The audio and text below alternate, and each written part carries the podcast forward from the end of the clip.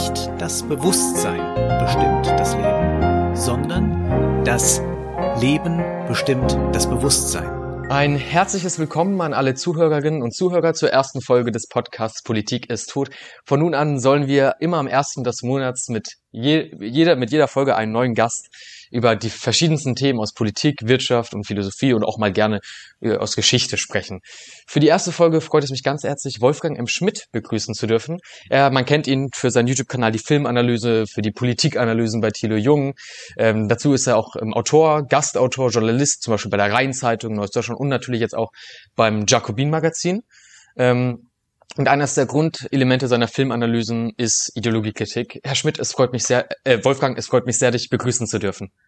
Hallo Marc David, es ist mir auch eine Freude, denn ich bin froh, dass es wieder einen neuen Podcast gibt. Manche sagen, na, es ist doch eigentlich genug, aber ich glaube nein.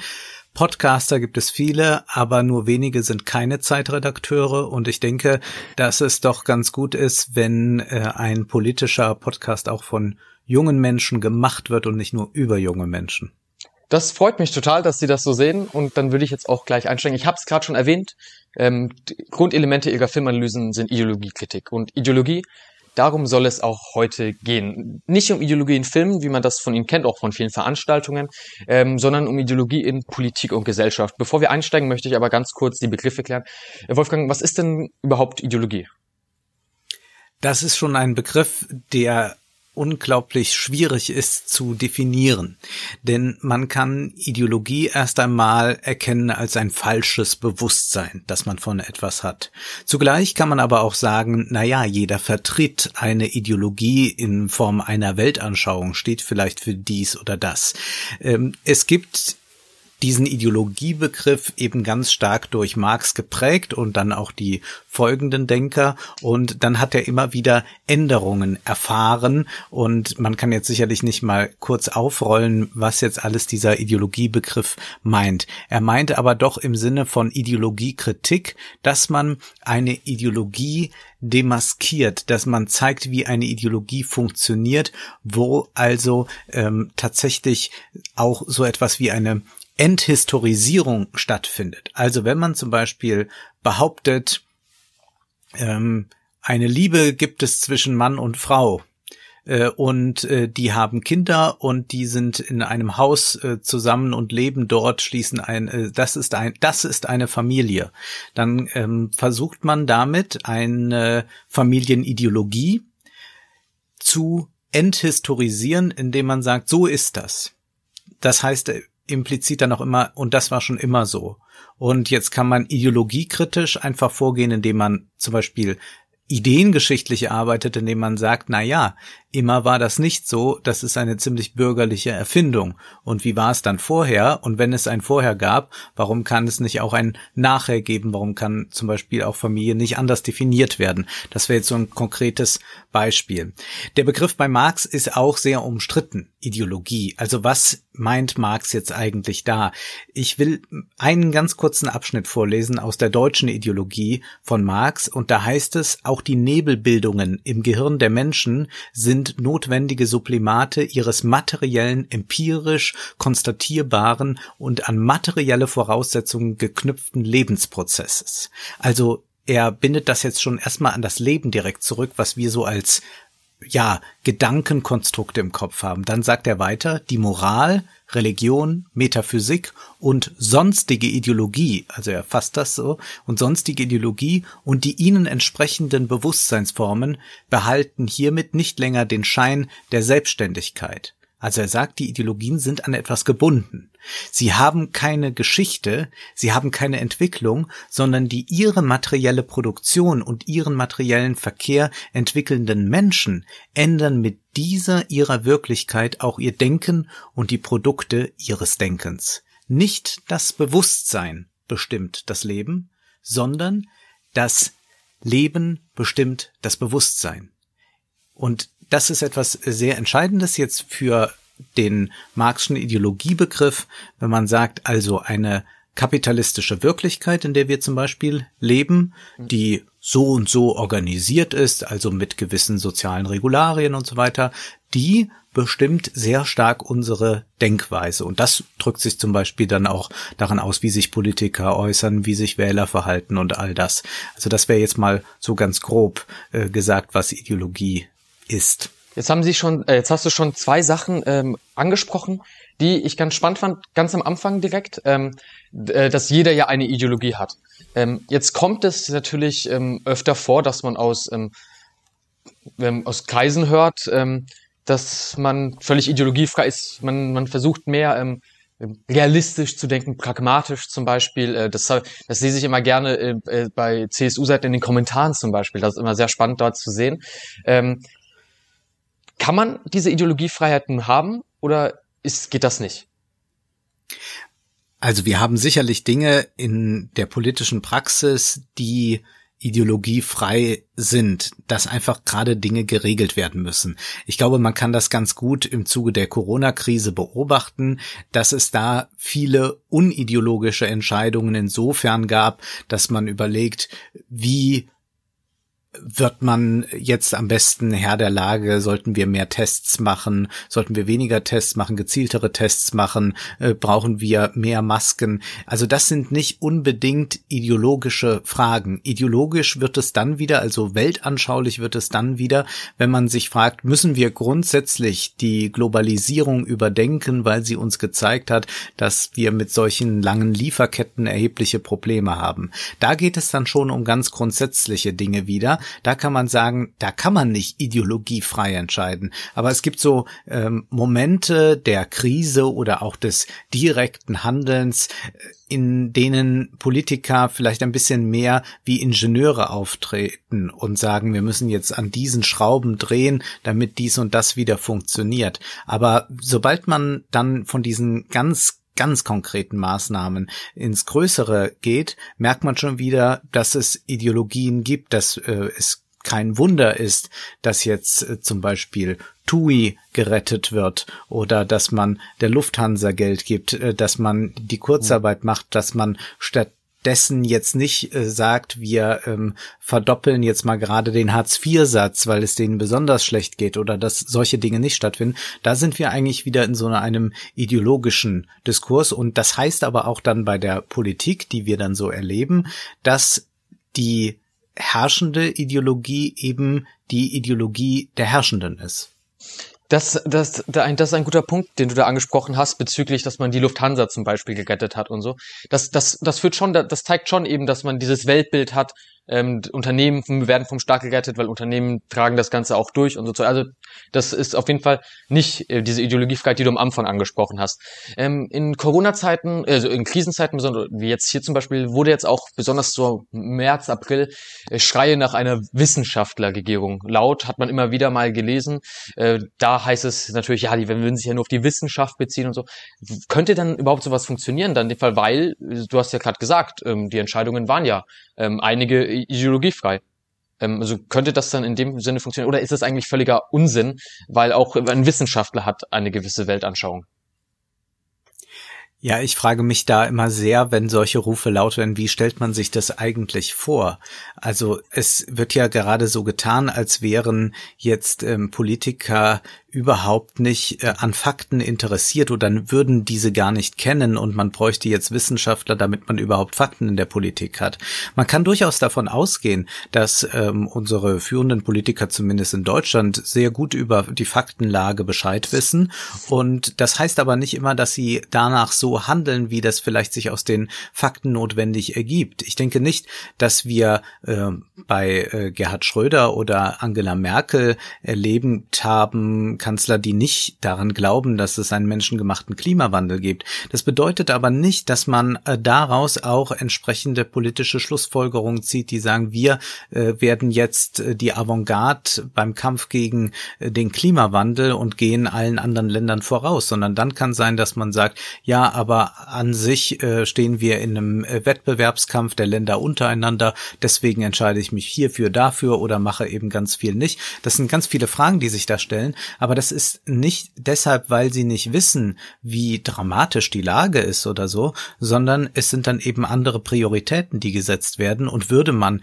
eben diese Wissenschaftler äh, jetzt ähm, einfach in die Regierung setzen und die müssten das machen, dann würden sich genau dieselben Konflikte wieder ergeben. Beziehungsweise man könnte sich auch gut ausdenken, ähm, bei einer so ausdifferenzierten Wissenschaft, wie wir das ja jetzt haben, wir haben ja nicht einfach einen Biologen oder so, sondern wir haben äh, da tausende Untergruppen, die für irgendetwas zuständig ist und jeder denkt dann quasi in seiner persönlichen Welt, dass genau das nicht machbar ist, ähm, dass ähm, dann man so etwas verabsolutiert. Das ist ja etwas Interessantes, dass sich äh, Drosten auch dem immer wieder verweigert. Also er kann selbstverständlich Ratschläge geben und er kann auch Dinge kritisch einschätzen, aber er kann selbstverständlich nicht die volkswirtschaftlichen Zusammenhänge wirklich auch richtig einschätzen und verstehen. Er könnte aus einer rein biologischen Sicht vielleicht sagen, äh, wir bleiben am besten mal bis nächstes Jahr alle daheim oder so,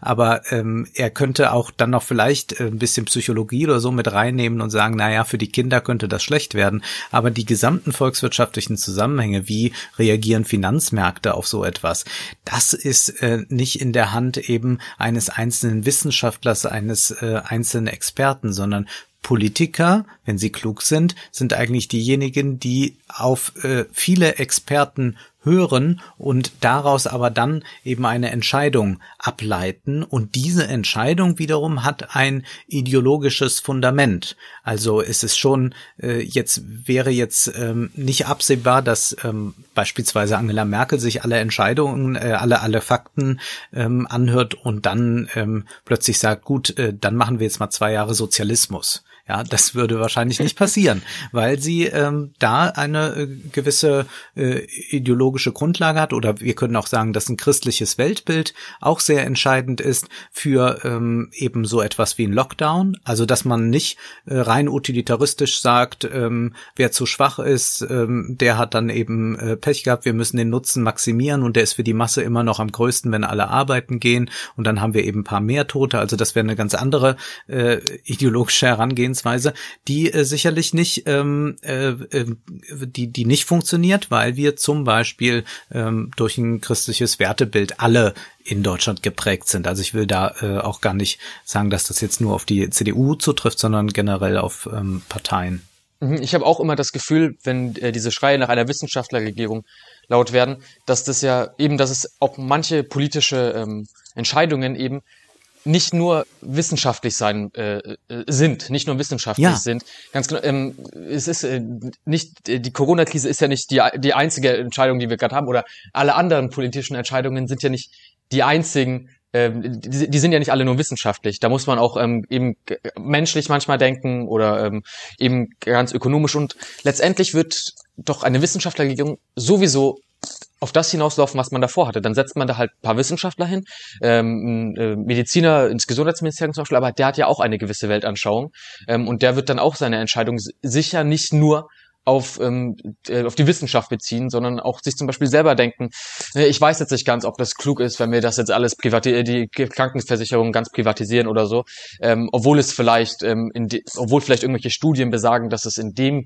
Fall vielleicht für zu etwas Besserem führen könnte, da würde er vielleicht auch sagen, bin ich mir nicht ganz sicher und dann hat man doch letztendlich wieder dasselbe, was man davor schon hatte. Also man hat ja und man kann es auch noch mal grundsätzlicher sagen, es gibt ja neben diesem Ideologiebegriff, der zum Teil ein bisschen aus der Mode gekommen ist, ja noch einen ganz anderen wichtigen Begriff, der viel häufiger auch verwendet wird, Diskurs. Und wenn man sich einfach mal die Diskursanalyse, wie Michel Foucault sie betrieben hat, anschaut, dann ist das ja ein Denker, der sich gerade mit der Entstehung des bürgerlichen Zeitalters beschäftigt hat und auch mit den wissenschaftlichen Methoden, mit äh, den Fragen der Medizin, nach den, mit den Fragen, wer ist verrückt, wer ist normal und Foucault hat dann in seinen großen Analysen, die sehr, sehr lesenswert sind, doch dargestellt auch, dass eben es nicht einfach so Fakten sind, Wissenschaften sind, sondern dass da ideologische ähm, Momente eine ganz, ganz wichtige Rolle spielen und dass wir äh, da keineswegs so sagen können, ähm, naja, das ist, sind halt einfach die Fakten. Also sicherlich kann man sagen, eins plus eins sind zwei und da wird niemand äh, dran zweifeln.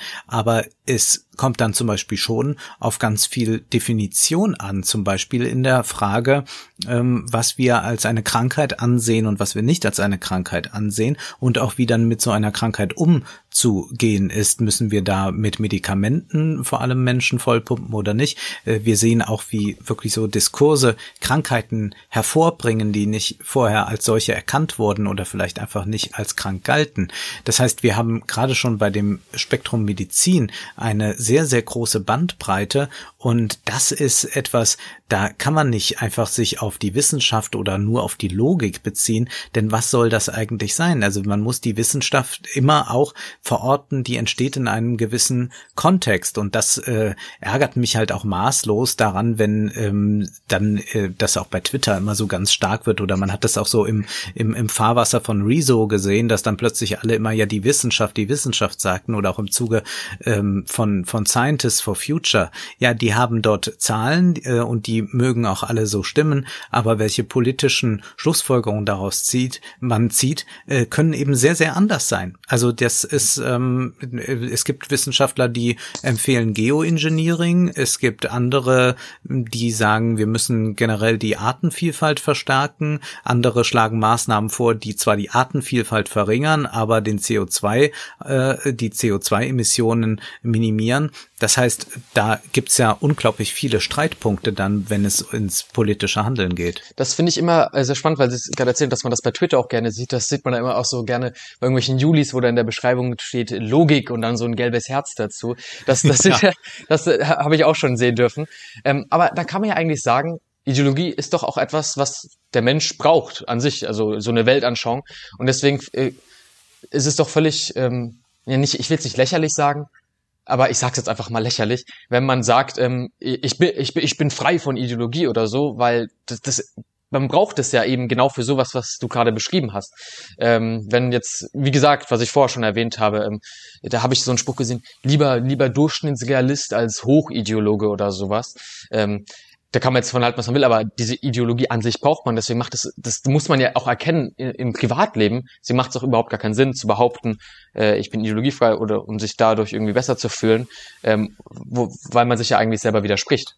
Ähm, das sieht man ja auch in seinen Alltagsentscheidungen zum Beispiel. Und ich ähm, glaube, man kann sogar so weit gehen zu sagen, dass äh, viele, die Ideologiefreiheit behaupten, am mächtigsten eigentlich eine Ideologie vertreten und diese Ideologie kann man immer am mächtigsten dann vertreten, indem man sie als solche verschleiert. Denn das ist ja der alte Trick, dass man nicht sagt, was man eigentlich vorhat und dass man einfach so irgendwelche Appelle an Menschen richtet und man weiß nicht so genau, wie diffus das ist. Man kann das im Übrigen jetzt ja auch gerade bei diesen eigenartigen äh, Demonstrationen sehen, äh, die in Großstädten stattfinden äh, gegen äh, die Corona-Maßnahmen. Ähm, da legt man ja auch immer sehr viel Wert darauf, dass man zum Beispiel äh, so tut, als sei man nichts rechts oder links. Also man, man, hm, das man ist zwar, besten, ja man ist zwar rassistisch, antisemitisch und alles Mögliche, tut aber immer noch so, als hätte das eine ja, aber Hauptsache dann noch zu sagen, ich bin weder rechts noch links. ja. ja, und da, das ist das ist äh, wirklich ein ein Trick, einfach um Leute einzufangen. Und ich glaube, es ist zum Teil dann auch eine gewisse Beschränktheit, äh, was den Intellekt angeht. Ähm, bei manchen kommt vielleicht mehreres auch zusammen. Ich habe mir ja, um mir ein bisschen den Tag zu verderben, heute in Vorbereitung auf das Gespräch das erste Kapitel aus einem äh, Buch äh, durchgelesen von Julia Klöckner unserer Frau für die Landwirtschaft und Nestle, die ja beinahe hier Landesmutter von Rheinland-Pfalz geworden wäre. Also daher komme ich, ich komme aus Koblenz. Hm. Und die hat ein Buch geschrieben, deswegen habe ich es gelesen, weil mich der Titel äh, so gelockt hat. Da habe ich das erste Kapitel gelesen und zwar heißt das Buch Zutrauen, Ideen statt Ideologien. Und in diesem ersten Kapitel ist es so, dass es, also es ist ein Interviewbuch, sie wird halt befragt dort und man macht dann ein Buch daraus, das äh, bietet sich ja immer an und äh, sie lässt dann wunderbare Sätze von sich. Also sie wird zu allen möglichen Dingen so, ja, wie gehen Sie mit Misserfolgen um oder ähm, wie äh, wie geht es Ihnen, wenn Sie mal äh, keinen erfolgreichen Tag hatten? Also solche solche allgemeinen Fragen werden gestellt und dann sondert sie wirklich ganz hervorragende Sätze ab und wirklich, sie behauptet also ideologiefrei zu sein, ne? also Ideen präsentiert sie uns. Und dann sagt sie einfach so etwas. Lernfähig müssen wir sein. gerade in der Politik. Das ist so ein Satz, der ist in gewisser Weise tatsächlich ideologiefrei, weil man ja nicht jetzt konkret was erfährt, was sie da tun will, aber gerade diese, also dieser Satz ist wie ein Container. Man kann alles da reinwerfen. Und, je, und man wird auf so einer Ebene angesprochen, dass man gar nicht widersprechen kann. Denn man kann ja einfach sich mal das Gegenteil äh, ausmalen. Ähm, man darf nicht lernfähig sein, gerade in der Politik. Dann würde man äh, sagen, naja gut, jetzt ist es ja, das ist ja eine Idiotenaussage. Also man sagt etwas, eine, man gibt eine Binse von sich und äh, tarnt sie als Erkenntnis und in Wahrheit ist man aber damit nur in so einem ideologischen Rahmen, in den dann alles reingeworfen werden kann und man irgendwie sagt, ach ja, äh, so sehe ich das ja auch. Das soll ja damit bezweckt werden. Dazu ja, da dann, kann ja jeder sagen, ähm, das ist so ein Spruch. Entschuldigung, falls ich kurz unterbreche. Äh, dass jeder kann ja. ja jeder dann sagen, ähm, ah ja, der Satz, der, der ist schön, also den finde ich richtig und so zieht man auch alle quasi damit schön rein, weil er so schön ideologiefreier ist. ja, oder was sagst du zu folgendem Satz? Zum Leben gehören Erfolge und Misserfolge. Ja, das ist ein wunderschöner Satz. Also der, hat völlig inhaltslos eigentlich. Ähm, das ist einfach nur ein Satz da reingesagt und da kann jeder, da kann sich, ich verstehe schon, warum da jemand denkt, ach, das ist toll und so, weil äh, das ist so ein Satz, der stimmt. Da, da kann jeder sich wahrscheinlich mit, äh, mit identifizieren. Jeder hat mal einen ähm, schlechten Tag oder einen guten Tag und so, aber eigentlich sagt der Satz gar nichts. Ja. Äh, ändert sich das Wetter? Äh kräht der Hahn auf dem Mist, ändert sich das Wetter oder bleibt wie es ist. So ungefähr ist das eigentlich. Und dann kommt ein schöner Satz, Politik ist auch ein Handwerk. Jedenfalls kein Ferienparadies. Das ist auch rhetorisch richtig schlecht, weil man jetzt irgendwie mit Handwerk was vollkommen anderes als Ferienparadies assoziieren würde. Also man müsste jetzt da eine Kette bilden. Mhm. Ähm, aber ist auch so ein Satz, der äh, so richtig wie falsch ist. Und dann sagt sie etwas, wo man nochmal jetzt diese Ideologiefreiheit wirklich auch sieht, wie sie ideologisch ist. Dann sagt sie, ich habe mich nie gefragt, wie eine CDU-Frau sein muss. Also sie wird auf den Feminismus mhm. angesprochen. Ich gebe mich so, wie ich bin. Und dieses I am what I am ist halt die neoliberale Ideologie. Ich bin, was ich bin und ich schöpfe das aus mir selbst heraus.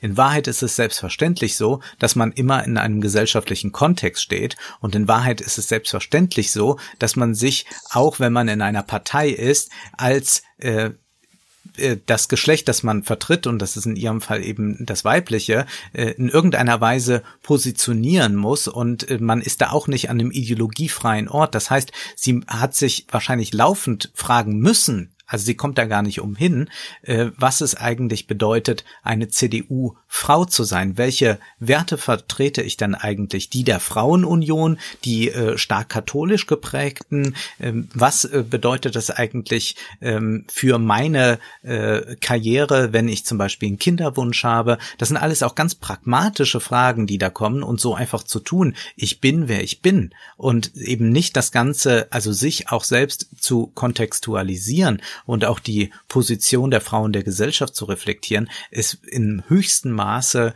verlogen und pure Ideologie. Ja, ähm, ähm, äh, ich bezweifle auch sehr, dass äh, äh, Frau Klöckner durch die politische Landschaft, seitdem sie jetzt in der Politik gezogen ist und immer mit der Einstellung, ich bin, was ich bin, das, das wage ich jetzt mal zu bezweifeln, ganz genau. Ja, auf jeden Fall. ich habe noch ein noch was noch Schöneres und zwar sagt sie dann wie, wie sie sich so da, wie sie so dargestellt, also was eigentlich so ihr Antrieb in der Politik ist und sowas, sowas wird man ja gerne gefragt. Und dann sagt sie, Michael Prinz zu Salm Salm aus Wallhausen sagte mal zu mir, Julia, Sie müssen die Menschen lieben, wenn sie sich für die Politik entscheiden. Das ist schon wieder auch so ein Satz, äh, der, der, der sagt nicht so viel, muss ich sagen. Es ist, äh, es ist was Gesagtes und trotzdem ist es still irgendwie. Äh, was Gesagtes und gleichzeitig nicht gesagt. Was, ja. was soll man mit so einem Satz anfangen? Und die Menschen lieben, also welche Menschen dann? Die, die eine deutsche Staatsbürgerschaft haben oder alle, die in Deutschland leben oder alle Menschen auf der Welt. Und gerade wenn man anfängt, sich solche Fragen zu stellen und Menschen ist ja wirklich die allgemeinste Kategorie, deswegen auch ja, die Menschen. So kann man dann wieder alle schön erobern auch, ja. Äh, muss man eben dann auch sich die Frage stellen, bei Menschen lieben, naja, dann würde man ja manche Dinge vielleicht eigentlich nicht machen äh, wollen in der Politik, wenn man die Menschen liebt. Aber ich kenne jetzt sie zum Beispiel nicht als große Pazifistin, hat sie sich meines Wissens nicht hervorgetan. Und jetzt kommt aber das, um, um das äh, Julia Klöckner Kapitel abzuschließen, wirklich die schönste Sache. Sie versucht sich jetzt zu verorten. Und wir haben ja eben schon gesagt, rechts, links, das ist doch so aus der Mode gekommen, da wollen wir doch jetzt nicht. Und jetzt gibt sie also eine äh, Standort, äh, Standortortung äh, gibt sie jetzt hier. Sie zeigt jetzt, wo sie eigentlich hingehört. Sie, ich bin eher der geländegängige Typ zwischen Gummistiefeln und Pumps, zwischen humorvollem Weinfest und akribischer Schreibtischarbeit, zwischen Tradition und Moderne. Politisch schlägt mein Herz in der Mitte. Ich wollte, ich wollte wirklich gerade fragen, bevor du das vorgelesen hast, darf ich raten? Sie wird sagen, die Mitte. Ich wollte das gerade eben fragen. ja, ähm, aber was ich glaube tatsächlich, dass auch bei diesen Demonstrationen, äh, wenn man, wie du gesagt hast, man, man, man haut was Homophobes raus, was rassistisch, was antisemitisch, aber weder rechts noch links, dass genau das ist, was die Leute eben packt, weil Linke sagen offen, ich bin links. Äh, selbst mhm. AfD-Leute sagen, ich bin rechts oder wie sie es gerne national-konservativ oder sowas. Ähm, mhm. Und dann sieht man halt bei den Leuten was an, so was anderes daherkommen, was, wo man denkt, das ist vielleicht frischer Wind und deswegen glaube ich eben, dass die auch so ein so viel zustimmen, also, also verhältnismäßig nicht viel, aber dass da Leute sich hingezogen fühlen, weil dann denkt man sich, das ist mal was anderes, der ist Ideologie, obwohl das natürlich eben nicht ist. Und ähm, deswegen, das, das, das hat Klöckner, glaube ich, gemerkt, dass sowas gut ankommt. Und ähm, da, dann da meint man natürlich auch, wenn man sagt, man ist in der Mitte, dann kann man sie alle anziehen. Dann, da kann man, da kann man auch von links vielleicht jemanden holen oder die Unentschlossenen und so Zeug. Weil es sagen auch viele Unentschlossene, ähm, ja, ich weiß ja gar nicht, ja, das ist links-rechts und so Zeug. Aber dann kann jemand sagen, ich komme aus der Mitte. Und so finde ich, so, so, das ist einer der Gründe für die Erfolge von diesen Leuten, glaube ich, weil man sich da dann doch hingezogen fühlt, weil es eben äh, was anderes, frischer Wind quasi, kann man sagen. Frischer Wind, aber bitte aber so, dass Wind. man auch windgeschützt ist dadurch, dass man eben so steht, dass einen alle auch irgendwie umgeben. Also das ist ja eine Position, die genau sagt, ich möchte auf keinen Fall in irgendeine Lage gebracht werden, in der ich eine Position vertrete, die nicht von einem Mainstream, von einer Quotenmehrheit den Applaus bekommt. Das ist ein guter also Punkt. Also ich ja. habe da die Gummistiefel an, aber ich finde auch die Pumps gut. Zwischen Tradition und Moderne. Und sobald man jetzt fragen würde, ja, was bedeutet das denn eigentlich? Also Abtreibung ist schon erlaubt, aber ähm, sagen wir, ähm, äh, Homo-Ehe geht noch nicht oder oder oder geht das schon oder was was äh, also da da wird es ja eigentlich interessant. Und das ist genau das äh, was natürlich diese konservative Politik auch auszeichnet ist dass sie diese Mitte verschiebt insofern als sie reaktiv äh, Politik betreibt. Das heißt die Gesellschaft verändert sich und die Konservativen sind quasi mit der Handbremse hinterher. Sie wissen, sie werden am Ende dann doch mitgeschleift und sie müssen dahin, wie wir ja eben dann unter Merkel auch erlebt haben, dass äh, zum Beispiel die Ehe für alle eingeführt wurde und da wird jetzt auch dann nicht mehr dran gerüttelt. Also es gibt in der Regel bei diesen Konservativen nicht der Form einen Rollback, aber man geht immer so ein bisschen so ein paar Schritte nach und wartet, bis man alle Mehrheiten für irgendwas hat und dann kann man sagen, na Gott, wenn es denn sein soll, dann auch das und das ist diese, diese Haltung, die eigentlich ähm, nicht in der Mitte steht, sondern die, die, die eigentlich ähm, versucht, ähm, genau dann immer an der Spitze des Fortschritts zu stehen, wenn es keiner mehr ist. Ich glaube, das Ganze ist eigentlich ziemlich gefährlich, wenn man nicht für seine, ähm, wenn man nicht direkt seine Überzeugung einfach sagt, sondern versucht alles abzudecken. Äh, das das ja. wirkt sich auch ganz schlecht, glaube ich, auf politische Entscheidungen und so aus, weil man halt einfach, ähm, da hat man auch natürlich die Wiederwahl oder sowas im Kopf und das ist ganz gefährlich. Da sollte man vielleicht eigentlich lieber seine Überzeugungen halt nennen, anstatt versuchen, da wirklich alles abzudecken, wie du gesagt hast. Ja, Abtreibung, ja, kann man machen, aber dafür dürfen Schwule nicht heiraten, zum Beispiel. Ganz genau. Ähm, das, das, das glaube ich, sehe ich sehr gefährlich. Äh, ich gehe jetzt mal ganz kurz rüber zum Thema Ideologie allgemein in der Politik, weil in deiner Mail hast du geschrieben, ich zitiere ganz kurz, äh, ich sehe bei den meisten Parteien eine übergreifende, einheitliche Ideologie, die aber nicht reflektiert wird, man glaubt sich ideologiefrei. Über diese Ideologiefreiheit haben wir gerade eben schon gesprochen, also hat wie Klöckner und haben wir alles schon gesagt. Ähm, ich würde gerne auf den anderen Punkt über die Einheit, übergreifende einheitliche Ideologie. Was, was meinst du genau damit? Das ist eine problematische Formulierung, aber man kann sie ja mal machen. Und zwar glaube ich doch sehr stark, dass wir eigentlich grundsätzliche Systemfragen ähm, wirtschaftlicher Natur vor allem nicht mehr stellen, nicht mehr zu stellen bereit sind. Das heißt, wir haben eigentlich eine politische Situation, in der es zum Teil erbitterte Grabenkämpfe gibt, aber um relativ marginale Themen oder Aufreger. Ähm, aber die grundsätzlichen Debatten, also zum Beispiel diese simple Frage, ist ein kapitalistisches Wirtschaften überhaupt vereinbar mit dem Klimawandel? Und daran anschließend die Frage, ist ein kapitalistisches Wirtschaften denn überhaupt möglich, wenn man sich vom Wachstumsversprechen ein wenig löst um das Klima zu retten. Das wäre eine ganz, ganz grundsätzliche Konstellation, die ja zu klären ist. Denn das wird das Entscheidende sein für die nächsten 10, 20, 30 Jahre. Aber das wird nicht geführt. Stattdessen gibt es dann eben Überlegungen, zum Beispiel wie Tempolimit, äh, ja oder nein, äh, und Darüber gibt's dann ganz heftige Debatten, tausende Kommentare dann auch im Journalismus. Und ich würde sagen, äh, das ist ja nicht eine entscheidende Frage. Also wir wissen ganz genau, dass das Klima nicht zu retten ist mit einem Tempolimit und wir wissen auch, dass ohne ein Tempolimit es auch nicht zu retten sein wird. Das heißt nicht, dass ich sage, dass es grundsätzlich keine Frage, die debattiert werden kann und die vielleicht auch äh, entschieden werden muss neu. Aber ich glaube, dass wir eigentlich alle Politiker in einem äh, Modus erleben, äh, der sich eigentlich sehr gut widerspiegelt in diesen Sommerinterviews, die es ja in diesem Jahr mhm. auch leider Gottes wieder gab, nämlich dass eben man Politiker sieht, die ohne grundsätzliche ähm, Anschauungen auskommen, auch in ihrer Argumentation, also sich nie wirklich einmal verorten und von dort aus sprechen. Ich würde es mir ja wünschen, es würde ein CSU oder CDU-Politiker da sitzen und sagen, passen Sie auf, lassen Sie mich mal gerade zwei Minuten Ihnen mein christliches Weltbild umreißen.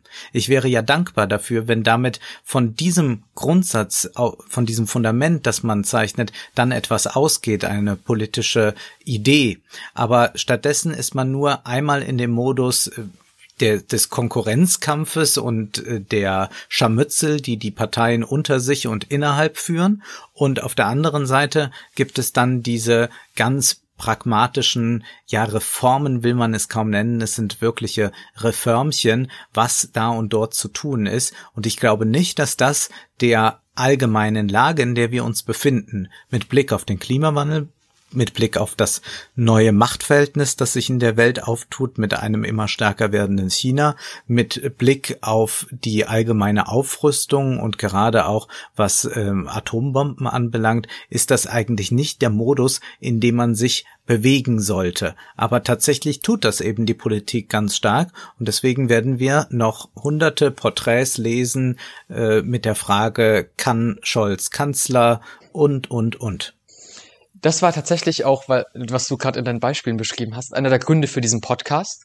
Der heißt ja auch mhm. Politik ist tot, weil da, da, da stört man, also ich störe mich sehr daran, dass eben sich nicht mehr getraut wird, über diese Fragen zu sprechen, die du gesagt hast. Ähm, ob der Kapitalismus mithalten kann mit dem Klimawandel oder ob man ähm, weiter so wirtschaften kann wie jetzt. Äh, die SPD zum Beispiel, die hat sich ja auch, ähm, ähm, sagt ja auch soziale Marktwirtschaft und so. Das, das sieht man auch in allen Parteien. Da wird eigentlich, da, in, innerhalb des Systems der Sozialmarkt wird natürlich schon immer, kommt ja immer wieder was, aber eben man traut sich nicht ganz das ganze, die, das ganze Wirtschaftssystem zu hinterfragen. Kann das so weitergehen, wenn der, wenn der Klimawandel, wenn der Klima, der ist ja schon da, ähm, wenn da, wenn das mit dem Klimawandel so weitergeht, kann, können wir da so weiter wirtschaften? Und das traut sich, wird sich ihm nicht getraut. Stattdessen setzt man auf unnötige Tagespolitik. Äh, man spricht über ähm, ganz bizarres Zeug, äh, Inszenierungen von Robert Habeck und so. Völlig ja. irrelevant. Ähm, und deswegen heißt ja auch der Podcast Politik ist tot, weil es ist tot. Es gibt nichts mehr. Wo, also es gibt schon noch was, also worüber innerhalb des Teams gesprochen wird. Das ist mit Politik ist tot ist natürlich auch eine kleine Übertreibung dahinter. Ähm, aber ähm, man setzt auf tagespolitische Debatten, hat, wer hat das gesagt und das und so, anstatt sich vielleicht auch mit anderen Fragen zu beschäftigen. Aber und, und keiner traut sich überhaupt diese Fragen überhaupt anzugehen. Also ähm, nun bist du ja noch nun bist du ja noch jung an Jahren. Wann ist dir das denn eigentlich zum ersten Mal bewusst geworden, dass wir tatsächlich so ein permanentes Spektakel eigentlich feiern, aber das Politische, könnte man ja auch sagen, statt Politik, also dass das Politische eigentlich im Verschwinden begriffen ist und man sich lieber mit Inszenierungen oder solchen äh, uninteressanten oder eigentlich nur äh, an Clickbait interessierten Debatten äh, aufhält. Also Gab es da so ein Erweckungserlebnis? Ja, gar nicht noch, ist noch nicht, äh, Erweckungserlebnis will ich nicht sagen, es hat sich so über die Zeit ergeben. Ähm, also äh, ganz am Anfang, so vor ein, zwei Jahren, da war ich selber noch Opfer davon quasi, kann man sagen. Wir hatten es auch im Wirtschaftsunterricht, da hat man so gelernt von der sozialen, sozialen Marktwirtschaft und so. Das war dann in der neunten Klasse, müsste das, glaube ich, gewesen sein. Und, ähm, und da habe ich das auch immer gedacht, ja, das ist ja cool, da hat man so, ja, Kapitalismus mit Planwirtschaft zu verbunden, habe ich mir gedacht, das ist ja Hammer, das ist völlig fern von Ideologie. Sowas habe ich mir gedacht, das war voll pragmatisch. Ähm, und dann habe ich, ähm, aber da habe ich immer gemerkt, dass es dann doch immer dasselbe ist, was man hört. Äh, allein diese Tempolimit-Debatte, was die du vorher angesprochen hast.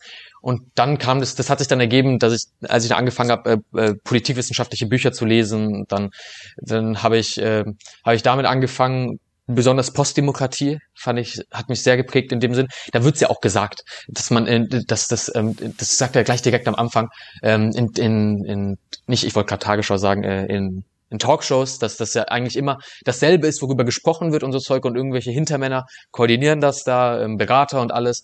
Aber eigentlich wird sich nicht wirklich getraut, ähm, weiterzugehen. Und das ist ja dieses, er hat das ja mit einem Pol beschrieben und so nähern wir uns immer mehr dem postdemokratischen Pol. Und Postdemokratie war mhm. schon wirklich sehr, äh, das war, das könnte als Erweckungserlebnis vielleicht gelten in dem Fall. Das finde ich wäre ja auch eigentlich eine schöne Idee mal für die öffentlich-rechtlichen, dass man eine Woche lang keine Talkshows äh, bringt und einfach nur den jeweiligen Moderator während der Sendezeit aus Postdemokratie von Colin Crouch vorlesen lässt. Das wäre so meine lustig, Vision, die ich durchsetzen lustig. würde, wenn ich politische Macht hätte. Äh, dazu würde ich sie dann eine Woche zwingen und dann können sie ja mal gucken, ob sie dann danach noch so weitermachen, wie sie wollen. Und für mich sind auch diese Talkshows tatsächlich äh, das, was ich jetzt auch gar nicht mehr konsumiere, aber äh, was ich noch so irgendwie mitbekomme, äh, das gibt ja so ein permanentes Grundrauschen, das diese Talkshows verursachen. Und das ist eine ganz, ganz große Gefahr und ich sehe da wirklich, dass damit auch nochmal die Funktion, die das Parlament eigentlich hat, unterminiert wurde und dass äh, Politiker äh, viel mehr daran interessiert sind, sich vor einem solchen Millionenpublikum der Show gemäß zu präsentieren und dass es überhaupt da nicht darum gehen kann, überhaupt in diesem Modus ein wahrhaftes Gespräch zu führen. Man kann es auch ganz pragmatisch sogar sagen. Wir haben bei so einer Talkshow etwa 60 Minuten Zeit. Und wir haben in der Regel fünf Gäste plus Moderator hin und wieder noch Einspielfilmchen. Ähm, die kommen ja auch noch hinzu. Dann vielleicht noch Zuschauerfragen. Das heißt, jeder, der dort sitzt, hat etwa siebeneinhalb Minuten, acht Minuten Zeit, über die angesprochenen Themen zu reden. Und da man nicht die acht Minuten am Stück hat, muss man das auch noch stückeln in 60 Sekunden, 70 Sekunden, 80 Sekunden. Das heißt, es ist geradezu unmöglich, einen vernünftigen Diskurs zu führen in diesem Modus. Hinzu kommt noch, dass die Gäste so ausgewählt werden, dass ein Krawall entsteht und dass es eben gar keine interessante Verständigung geben kann. Wenn man eben sagt, wir reden jetzt über Tempolimit, dann weiß man, was passiert und jeder Politiker muss quasi dann auch der Show gemäß agieren, um seine Wähler dort eben auch zu erreichen, wo er sie bekommt. Und das muss dann eben sein, dass dann der äh, FDP-Politiker jetzt dieses Tempolimit äh, auf alle Fälle verteufeln muss. Er hat gar keine andere Wahl. Und genauso muss eben der Grüne sagen, dass das jetzt wirklich ganz großartig wird und die Verkehrssicherheit und bla bla bla. Das heißt, diese ganzen Dinge müssen nach, nach eigentlich einem einer Scripted Reality ablaufen. Es ist vorher schon vollkommen klar, was passiert. Und es gibt dann keine große Auseinandersetzung mehr. Man muss ja auch sagen, im politischen Betrieb kennt man sich. Man weiß, man geht, man, man steigt weiß, zusammen in den Ring.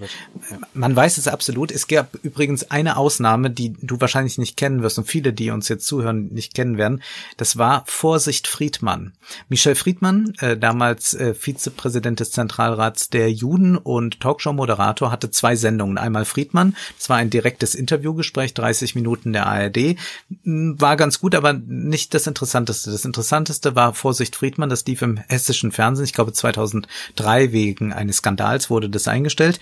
Und da saßen zwar auch vier Politiker und Michel Friedmann, man hatte, glaube ich, nur 45 Minuten Zeit. Aber das Interessante war, dass Friedmann nun jetzt auch verstanden hat, ich kann jetzt kein großes, vernünftiges, diskursives Gespräch führen, aber ich kann irgendwie versuchen, Politiker in eine Situation zu bringen, wo sie anders agieren müssen, wo sie aus der Haut fahren, wo sie ins Schwitzen gelangen. Und das geschah dadurch, dass man zwei Sofas ganz dicht beieinander stellte, so dass Friedmann, der sehr darauf auch ausgelegt war, alle antatschen konnte.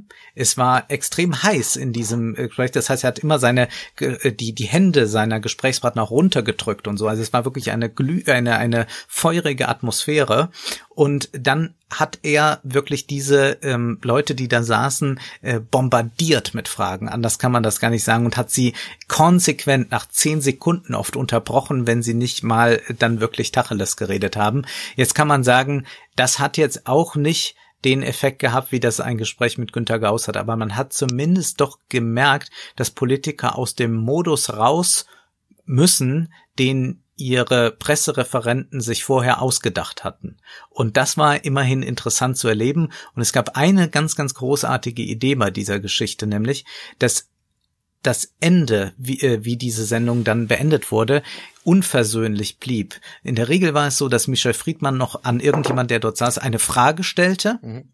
Und es waren aber eigentlich nur noch sieben Sekunden Sendezeit und derjenige begann zu antworten. Michel Friedmann drehte sich in die Kamera und sagte nur, meine Damen und Herren, die Zeit siehst um. Und damit machte man zumindest eines klar wir kommen jetzt nicht hier, wie das so ist äh, bei äh, Maischberger oder ganz schlimm ja bei Plasberger mit so einer Schlussrunde, irgendwie zu, man, man gaukelt gar nicht ein Fazit vor, sondern man sagt, man kann eigentlich nur abbrechen an einer gewissen Stelle, weil die Zeit um ist. Man könnte aber noch ewig weitermachen. Das war zumindest, ich will es jetzt nicht glorifizieren, aber zumindest eine Erfrischung im Fernsehen, die es dann auch nie wieder so gegeben hat. Im Übrigen hatten auch viele Angst, in diese Talkshow zu kommen, zum Beispiel Edmund Stoiber. Ja, das ist sehr lustig. Das es erinnert mich jetzt sehr an ähm, die Interviews von Thilo Jung, ähm, das kam mir sehr bekannt vor, jetzt, jetzt nicht mehr, wegen Corona, weil da wird jetzt auf Abstand, aber der sitzt ja eigentlich auch immer sehr eng neben seinen Gästen meistens mhm. ähm, äh, ähm, und, und bombardiert sie auch viel mit Fragen und auch, ähm, ja, das war jetzt aber nicht das, was ich gefragt habe, genau. Und so, das sagt er dann auch direkt. Das ist, ist, ist sowas ähnliches in dem Sinn. Also so, so kann man Passiert sich das vorstellen. selten, dass man, dass man einfach sagt, das war nicht das, was ich gefragt habe. Das äh, irritiert auch in der Regel mhm. Politiker, wenn man sich nicht mit dieser Blasenantwort zufrieden gibt. Mhm, ganz genau. Also, also ja, ähm, das, das hat mich jetzt sehr an Tilo Jung in dem Fall erinnert.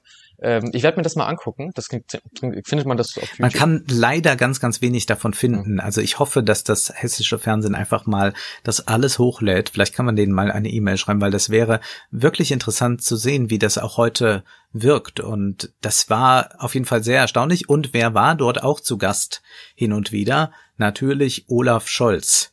Hoffnungsträger Tatsächlich. der SPD war damals schon zu Gast und das waren aber immer, wann war Olaf Scholz zu Gast? Er war dann zu Gast, wenn wirklich keiner mehr von der Partei raus wollte. Wenn man es wirklich wieder so schlimm verbockt hatte, dann musste Olaf Scholz als frommer, als äh, treuer Parteisoldat raus und musste seinen Kopf hinhalten und wurde dann dort abgewatscht. Also das war wirklich so. Das war eigentlich die Position, das wissen jetzt äh, Jüngere gar nicht mehr so, die Olaf Scholz hatte.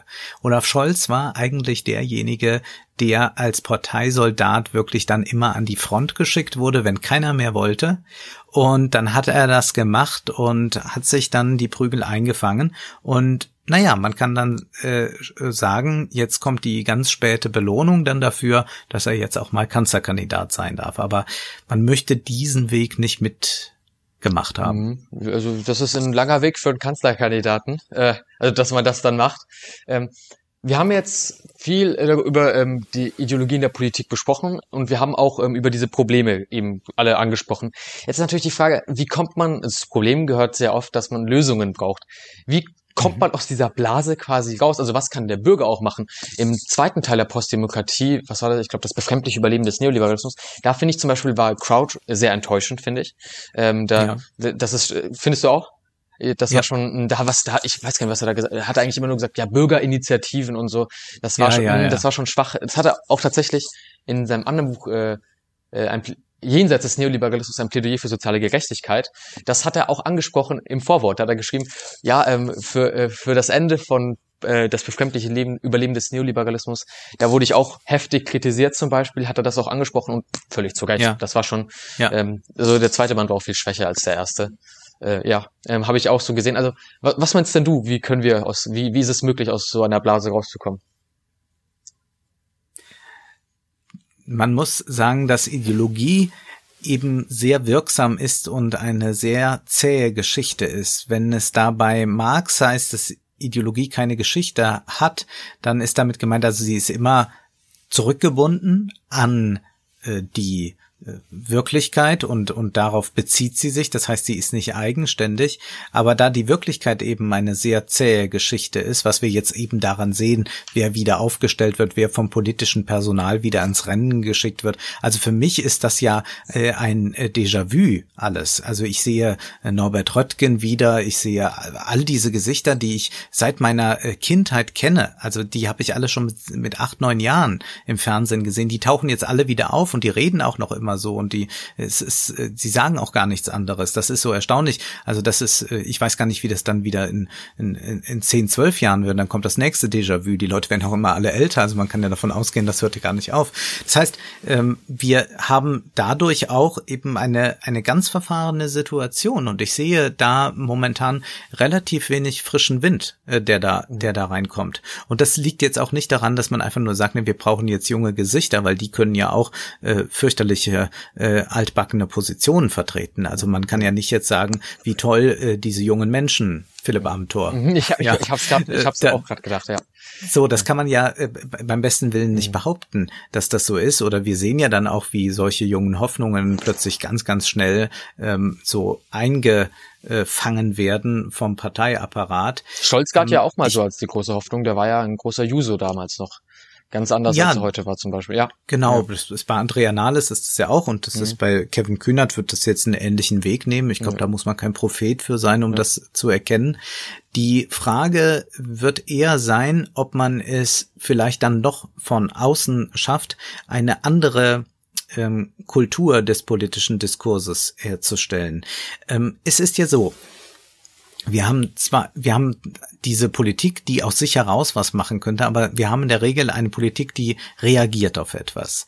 Und es gibt ja diese Idee von Antonio Gramsci, dass man eine politische Hegemonie nur dann erreichen kann, wenn man erst einmal auf dem kulturellen Wege Hegemonie herstellt. Also Hegemonie, also eine Vorherrschaft herstellt. Das heißt, wenn man erst einmal in der Gesellschaft einen Geist für etwas entwickelt hat, zum Beispiel für einen anderen politischen Diskurs oder auch für etwas ganz Konkretes, wie das jetzt bei der Ehe für alle der Fall war, dann ähm, schafft man es von dort ausgehend dann auch das Politische zu verändern. Äh, Entschuldigung, ich habe den letzten, vorletzten Satz gar nicht gehört. Kannst du es nochmal kurz wiederholen? Also ähm, wenn man vor der Ehe für alle, was du gesagt hast? Ach so, also die die Idee ist, dass man ähm, eine politische Hegemonie nur dann herstellen kann, wenn man quasi die kulturelle Hegemonie schon hat.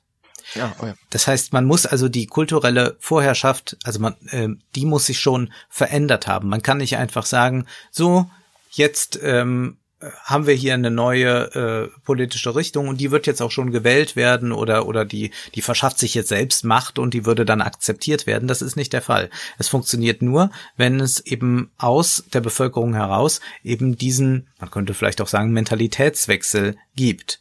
Und der ist ja in gewisser Weise jetzt offener denn je. Und äh, das möchte ich schon auch beziehen, selbst auf das Medium Podcast, wo sich ja gerade zeigt, dass ähm, es ganz andere Diskussionen gibt und dass es auch ein großes Interesse an anderen Diskussionen gibt und dass auch über das Politische im Netz ganz anders noch einmal nachgedacht wird, als das jetzt eben in den üblichen Talkshows der Fall hm, ist. Das ist, Oder das ist gar keine den, Widerspiegelung der Realität, ja, das habe ich auch das Gefühl. Ja.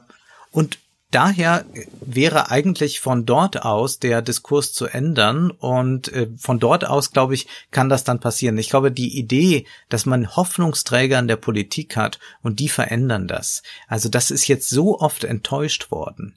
Das hat sich auch in Amerika gezeigt, dass selbstverständlich Obama ein kleiner Schritt war, aber dass sich die Veränderungen, die einst versprochen wurden, überhaupt nicht eingestellt haben, dass man also nur, wenn man das wirklich auch auf einem im breiten gesellschaftlichen Wege, auf einem kulturellen Wege erreicht, dass dann eben die Politik darauf reagiert. Also ich setze überhaupt gar keine Hoffnung auf irgendwelche Kandidaten und sage, dann wird das ganz toll. Also ich habe mich auch in meiner Rezeption von Politik fast vollständig verabschiedet davon, überhaupt mir irgendwas von Kandidaten durchzulesen. Ich weiß über die alle so gut wie nichts. Ich lese auch keine Kandidatenporträts oder große Interviews oder so. Für mich ist das nur mal ganz lustig, wenn ich äh, dann tatsächlich Robert Habeck mit Pferden schmusen sehe oder so. Das ist, das ist, ich kann mich äh, für einen Moment belustigen. Aber ich würde niemals ein Robert Habeck Porträt mir durchlesen. Wozu? Es ist äh, vollkommen irrelevant. Äh, viel interessanter sind wirklich die politischen Themen an sich und daraufhin ähm, de, den Diskurs zu lenken, auf diese Themen. Das wäre eigentlich das, was ich mir wünsche, aber ich kann jetzt auch nicht dir konkret werden und das wird man jetzt wieder auch äh, natürlich vorwerfen, dass der Vorwurf, den immer äh, Leute bekommen, die von außen draufschauen, ja dann mach mal konkret, aber äh, ich glaube, dass sich Konkretes auch daraus dann ergibt und ja, Bürgerinitiativen, wie jetzt der Colin Crouch das so vorschlägt, das ist ja alles ganz schön gedacht, aber man muss jetzt auch ähm, sagen, na ja, wir müssen, glaube ich, das ein bisschen allgemeiner auch erkennen. Also wir müssen da auch ideologisch denken. Also man muss schon das im breiten Feld äh, erkennen. Hm. Ich habe das mit den Hoffnungsträgern, das hat man ja eigentlich sehr schön gesehen 2017 bei Martin Schulz zum Beispiel. Das war, das ist eigentlich das perfekte Beispiel dafür. Äh, das ja. ist, äh, ja, das war der große Hoffnungsträger. Äh, ich, ich war auch anfällig muss ich sagen, ich war auch anfällig für diesen Martin Schulz-Hype. Ich habe ihm sogar die Hand geschüttelt einmal. Da war, Toll. Da, da war am Marienplatz in München und ist dann vorbeigelaufen und da hat er mir die Hand gereicht und da habe ich sie mir, da, damals ging das ja noch, ähm, und da habe ich ihm die Hand geschüttelt. Also ich war da auch anfällig für und das, das ist aber ein sehr schönes Beispiel, ähm, was man mit der Hoffnungsserie hat. Das ist ja am Ende dann verblasst. Äh, du hast das. Ich war übrigens mal bei einer Wahlkampfveranstaltung von Helmut Kohl noch. Ach, tatsächlich. Also da, aber nicht als er Kanzler war, so, da war ich, da war ich zu jung, aber der war dann, ähm, also das waren so eine seiner letzten Auftritte wirklich in der, in der mhm. Öffentlichkeit, äh, war ein, ein Auftritt und da hat er dann eine Rede gehalten und ich äh, wollte da einfach nur hin, also nicht, weil ich Helmut Kohl-Fan war, mhm. aber weil ich das so, ähm, interessant irgendwie fand, äh, zu wissen, wie eigentlich dieser Staatsmann auf dem Marktplatz agiert. Und er hat es äh, tatsächlich ähm, doch sehr relativ beeindruckend gemacht. Also er war ja kein großer Redner oder so. Und es war tatsächlich eine Blaskapelle da, die dann erst so einen Einzugsmarsch gespielt hat und nachher äh, sagte dann Helmut Kohl auch, äh, ich denke, wir können noch ein Lied zusammen singen. Und dann wurde natürlich äh, die Nationalhymne gesungen. Man steht auf so einem Marktplatz, die Leute hatten irgendwie so äh, C und A Tüten in der Hand und dann kam die Nationalhymne und Helmut Kohl machte auch noch diese Wiedervereinigungsgeste. Ja, ja, ja, ja. Die, die, die machte er. Und das war natürlich übergroß für so einen lächerlichen Marktplatz. Und das war für mich einfach interessant. Also man kann es schon jedem empfehlen, mal so ein irgendein politisches Event zu besuchen, um einfach so zu gucken, wie das wie das funktioniert. Oder ich habe mal Joschka Fischer auch äh, gesehen. Äh, bei dem war das so ein Vitalismus, den der versprühen wollte. Der hat also die Leute sagen ja bei diesen Veranstaltungen in der Regel nie etwas Interessantes, vor allem auch nie etwas, was sie nicht schon vorher tausendmal in Interviews mhm. und Talkshows mhm. gesagt haben. Äh, also es kommt jetzt nur auf die Performance an und das zu beobachten ist kann ganz ganz erhellend sein. Also bei Joschka Fischer war das dieser Vitalismus, dass er es schafft, obwohl er schon absolutes Establishment war, mehr ging ja gar nicht, ähm, dort sich als einen harten politischen Arbeiter zu inszenieren. Das macht er in der Form, äh, dass er ohne Sakko auf die Bühne kam und dann auch so ein graues Hemd trug, bei dem man sehen konnte, wie das dann immer verschwitzter wurde. Es war nachher pitchnass und wie er das dann auch nochmal dann quasi so demonstrierte, dass er wirklich für die Politik seinen ganzen Schweiß hergibt und, und da ackert. Das war auch nochmal so ein interessantes Erlebnis, wo er nochmal auf diese Weise eine Nähe suggerieren wollte, die er schon längst verloren hatte. ähm, du hast ähm, vor ähm, von dem Mentalitätsbild gesprochen. Ähm, äh, dass das ein, dass eine, dass das eine Lösung sein könnte. Wenn, aber du hast dann auch danach ähm, sehr optimistisch gesprochen, ähm, dass man das sieht bei Podcasts und ähm, im Netz zum Beispiel und wo du ja auch völlig recht hast, dass diese Talkshows eigentlich nicht unbedingt äh, die anderen, die wirklichen Debatten, die sich im Netz zum Beispiel ab, ähm, die im Netz stattfinden, ähm, widerspiegeln. Ähm, das, auf jeden Fall. Ähm, also dann bist, bist du da optimistisch, dass das sich zum Besseren wenden kann? Also wenn jetzt nicht mit den Hoffnungsträgern zum Beamter, sondern eben was das andere, was du gesagt hast, dass es da Podcasts gibt, dass das die Netzdiskussionen, dass sich die Leute engagieren, die jungen Leute zum Beispiel. Ähm, also würdest du sagen, das kann besser dadurch werden? Also das, das war ja schon sehr optimistisch. Das kommt immer ganz auf meine Tagesform an. Ich würde aber grundsätzlich sagen, dass das Potenzial darin besteht. Also ich sehe es als einen ganz, ganz großen Vorteil an, dass wir im Netz erst einmal keine Gatekeeper haben, was die Produktion anbelangt. Das heißt, wir können jetzt diesen Podcast aufnehmen, du lädst ihn gleich hoch und dann ist er da. Das heißt, du musst dich mit einer Redaktion absprechen und schon gar nicht mit irgendwelchen Verantwortlichen, die jetzt sagen, hm, ich weiß nicht, wir wollen ja auch noch morgen äh, den Gabriel im Gespräch haben, da wäre schlecht, wenn sie jetzt mit der Sache kommen. Also diese ganzen Bedenken kommen nicht. Das geht unmittelbar. Zugleich aber muss man sagen, haben wir ähm, es dann doch mit einer sehr, sehr intrikaten Lage zu tun. Deshalb, weil einfach die Dominanz dessen, was ich äh, Verblödungskultur jetzt einfach mal nennen würde, so stark ist im Netz, dass man einfach sagen muss, ja, es gibt diese Debatten, aber sie sind marginalisiert mit Blick auf das, was eigentlich da ist, dass eben wir mehr als 600 Millionen aktive TikTok-Nutzer im Monat haben und dass wir Menschen haben, die hauptsächlich irgendwelchen Fitness-Influencern bei Instagram folgen. Ähm, wenn wir uns die ganzen Comedy oder vermeintlichen Comedy-Formate von YouTubern ansehen, dann muss man sagen, muss man sich, glaube ich, auch nicht der Illusion hingeben, irgendwie über die Nische hinauszukommen. Ich glaube aber, dass die Eben, Nische wesentlich ja. größer ist als gedacht. Und am Ende ist es so, es kann durchaus sein, dass auch aus der Nische heraus relativ viel entsteht, denn das waren ja Zeitungen auch immer. Selbst als noch keine Printkrise war, als die FAZ noch so dick war, dass man sich rühmte, dass sie nicht einfach so in den Briefkasten passt. Selbst da lasen ja nur sehr wenige Menschen die FAZ. Da waren es dann vielleicht eine halbe Million. Aber die FAZ hat eben den politischen Diskurs ganz erheblich geprägt. Und dies, glaube ich, ist durchaus möglich, dass es diskursprägend sein kann, was in Podcasts passiert. Die meisten Menschen werden jetzt nicht anfangen, äh, einen Politik-Podcast zu hören. Die sind sehr froh damit, dass sie noch eine schöne Alternative zu RTL gefunden haben jetzt im Podcast. Aber äh, die, äh, ob das Diskurs bestimmend wird, das ist nicht unbedingt ähm, entscheidend, äh, entscheidet sich nicht unbedingt an der Quote. Alles klar. Ähm, ich würde noch zu einem letzten Punkt kommen wollen. Und zwar hast du in deiner Mail geschrieben, äh, als du von dieser übergreifenden einheitlichen Ideologie geschrieben hast, der Bürger bestätigt mit seinem Wahl- und Konsumverhalten diese Ideologie. Ähm, einmal, was du genau damit gemeint hast und das andere, was, äh, was genau kann denn der Bürger sonst machen? Ähm, soll er nicht wählen gehen oder ähm, also äh, kurz, was hast du genau damit gemeint?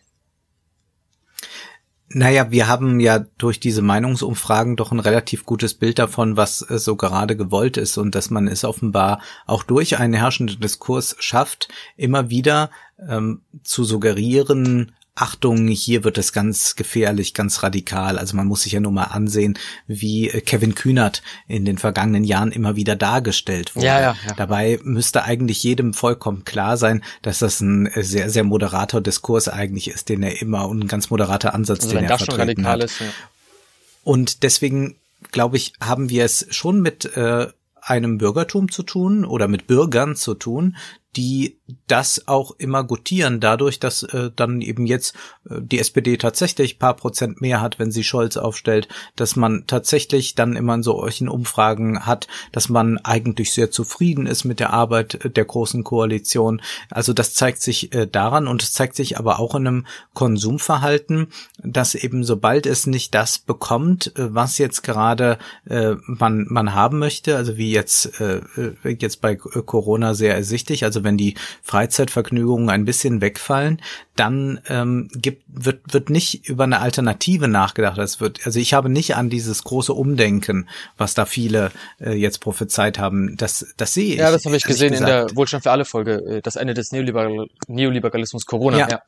Genau, das habe ich Genau, gesehen. das ist die, die, die Frage, die sich, äh, also das ist einmal so geldpolitisch oder so, stimmt das äh, in gewisser Weise, dass wir da zumindest äh, gewisse Risse im neoliberalen Paradigma haben, aber so in der allgemeinen Anschauung, wie ich jetzt mein Leben gestalte, hat sich nicht jetzt etwas verändert. Das war nicht das große Erweckungserlebnis. Das fanden jetzt einige Intellektuelle oder Buchautoren oder sonst was ganz schön, dass sie jetzt mal ein paar weniger Termine hatten und sich auf das nächste Buch konzentrieren konnten. Und deswegen haben sie jetzt alle gesagt, ach so ist das jetzt gerade für die meisten Leute. Aber ich glaube, in der Regel ähm, ändert sich jetzt äh, durch so eine doch vergleichsweise kleine Krise nicht das Weltbild und auch nicht die vorherrschende Ideologie. Und in gewisser Weise haben wir eben so eine permanente Wechselseitigkeit in der Politik. Also die Politik sagt, ähm, ähm, äh, also wir, wir haben das bei, bei Julia Klöckner eben ganz klar, dass diese Auffassung von La Nahrungsmitteln, die sie vertritt, genauso von den Konsumenten auch bestätigt wird, ähm, als sie da sagen, ja, wir müssen auch mal wieder ein bisschen mehr die Nahrungsmittel wertschätzen. Das mhm. bedeutet dann, dass man hin und wieder das auch mal tut. Mhm. Und das bedeutet aber, dass man, dass einen jetzt nicht wirtschaftliche Verwicklungen klar sind von Bayer und Monsanto. Und dass man auch nicht weiß, wie Nestle zu solchen Gewinnen kommt. Das interessiert dann nicht und man bleibt dann eben im Klein-Klein und bestätigt damit genau diese Politik. Ja, das ähm, eben, also, was du vorgesagt hast, ähm, dass da vielleicht kleine Risse kommen, aber eigentlich bleibt es ja im selben neoliberalen Paradigma. Ähm, das erkennt man, finde ich, wunderbar eigentlich ähm, an dieser Lufthansa-Debatte. Ähm, da hätte man bei der mhm. Rettung natürlich äh, die Lufthansa war ja angewiesen auf den Staat, da hätte man natürlich mit da auch, ähm, kann auch der Staat hätte fordern können, äh, zahlt eure Steuern gescheit zum Beispiel. Ähm, was man aber nur gemacht hat, ist, dass das Geld, was Lufthansa bekommt, dass das gescheit versteuert werden soll. Was danach ähm, eingenommen wird, da kann Lufthansa wieder in irgendwelche äh, Steuerparadiese fliehen zum Beispiel.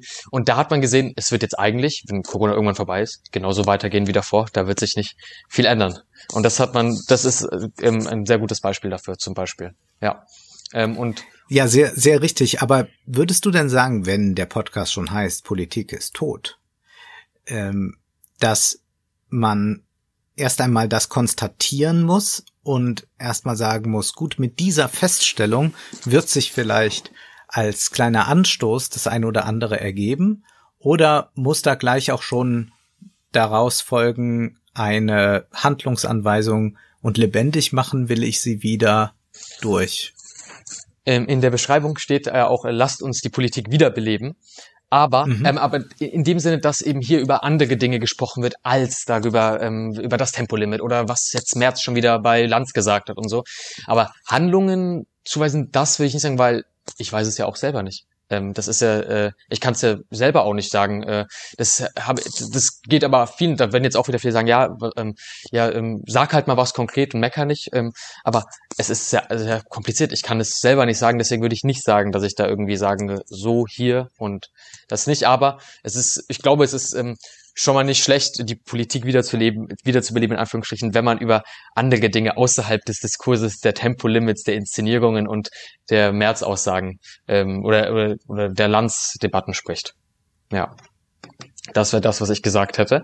Ähm, und ich würde dann jetzt auch langsam zum Ende kommen. Äh, Wolfgang, es hat mich sehr gefreut, dass du hier dabei warst und dich dazu bereit erklärt hast und dass das auch alles so, so toll reibungslos funktioniert hat. Das war wirklich sehr schön. Ähm, aber jetzt muss es auch mal Schluss. Äh, du würdest ja jetzt wahrscheinlich sagen, Zeit ist Geld und beides wird langsam knapp hier. Deswegen auf Wiederhören. Tschüss. Tschüss.